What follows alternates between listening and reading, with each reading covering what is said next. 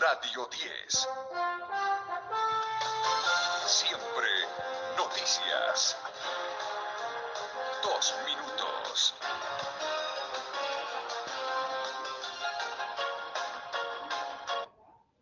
oyentes, hoy vamos a continuar con el segmento que elegimos para esta sección. ¿De qué es ser un docente?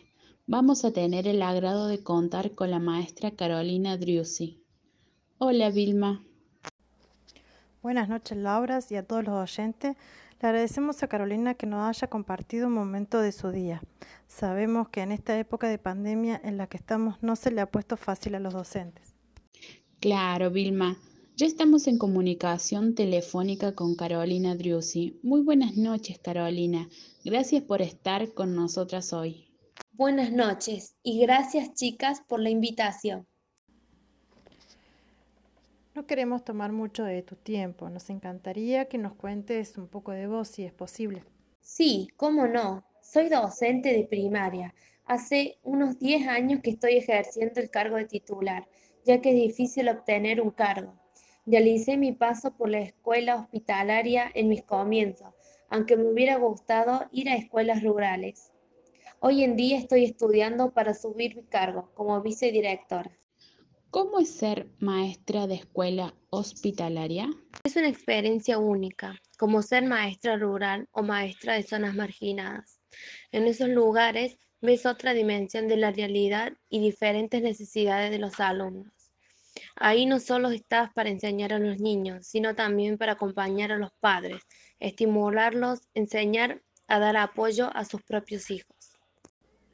Me tiene latenta una pregunta. ¿Por qué razones no fuiste maestra rural? Por motivos estrictamente burocráticos, en mi época te debías anotar en las bases centrales y daban preferencia a docentes que se encontraran más cerca de la región. En esos momentos no contaba con los medios para asegurar mi presencia diariamente. Ánimo no me faltaba, sino que no contaba con una movilidad. ¿Qué fue lo que te llevó a querer ir a esos lugares? En mi etapa de preparación, como estudiantes nos hacían realizar prácticas en diferentes escuelas. Nos tocó un grupo de compañeras ir a una escuela rural cerca de la ciudad. La experiencia fue fantástica, me llenó el alma. Ver el compromiso de los chicos, el apoyo de la familia le dan es impresionante. También concurrimos a hospitales de niños donde hay escuelas hospitalarias. Conocimos esos ámbitos y una vez que egresé, busqué todos los requisitos para ir ahí.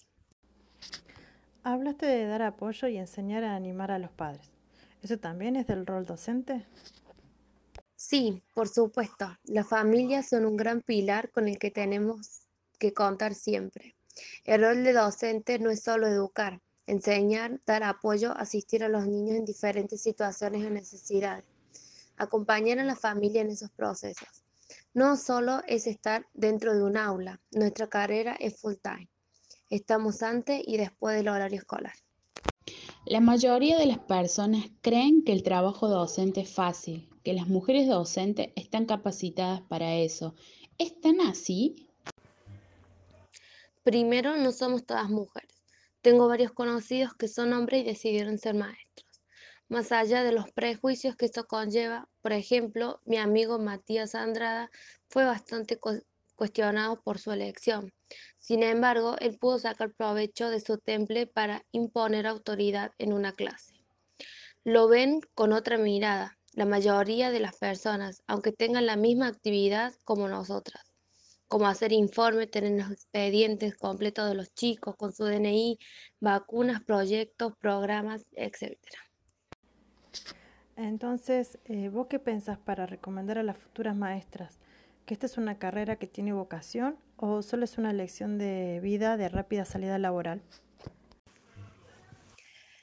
Para mí, Vilma, es una lección de vida que se acompaña con una vocación. No hay que olvidar que estamos para formar alumnos, enseñar valores.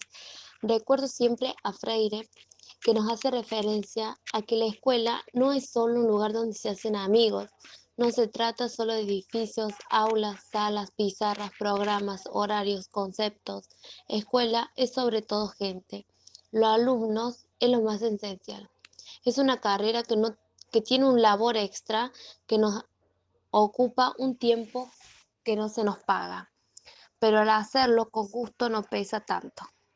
Así que sí, hay que tener una pizca de vocación por esto que nos gusta mucho. Esta charla está muy entretenida y se nos suman más preguntas mientras te escuchamos, pero no queremos quitarte más tiempo. Fue un placer enorme que nos hayas contado un poco de lo que hace un maestro en su trabajo diario. Te queremos dar las gracias por estar con nosotras.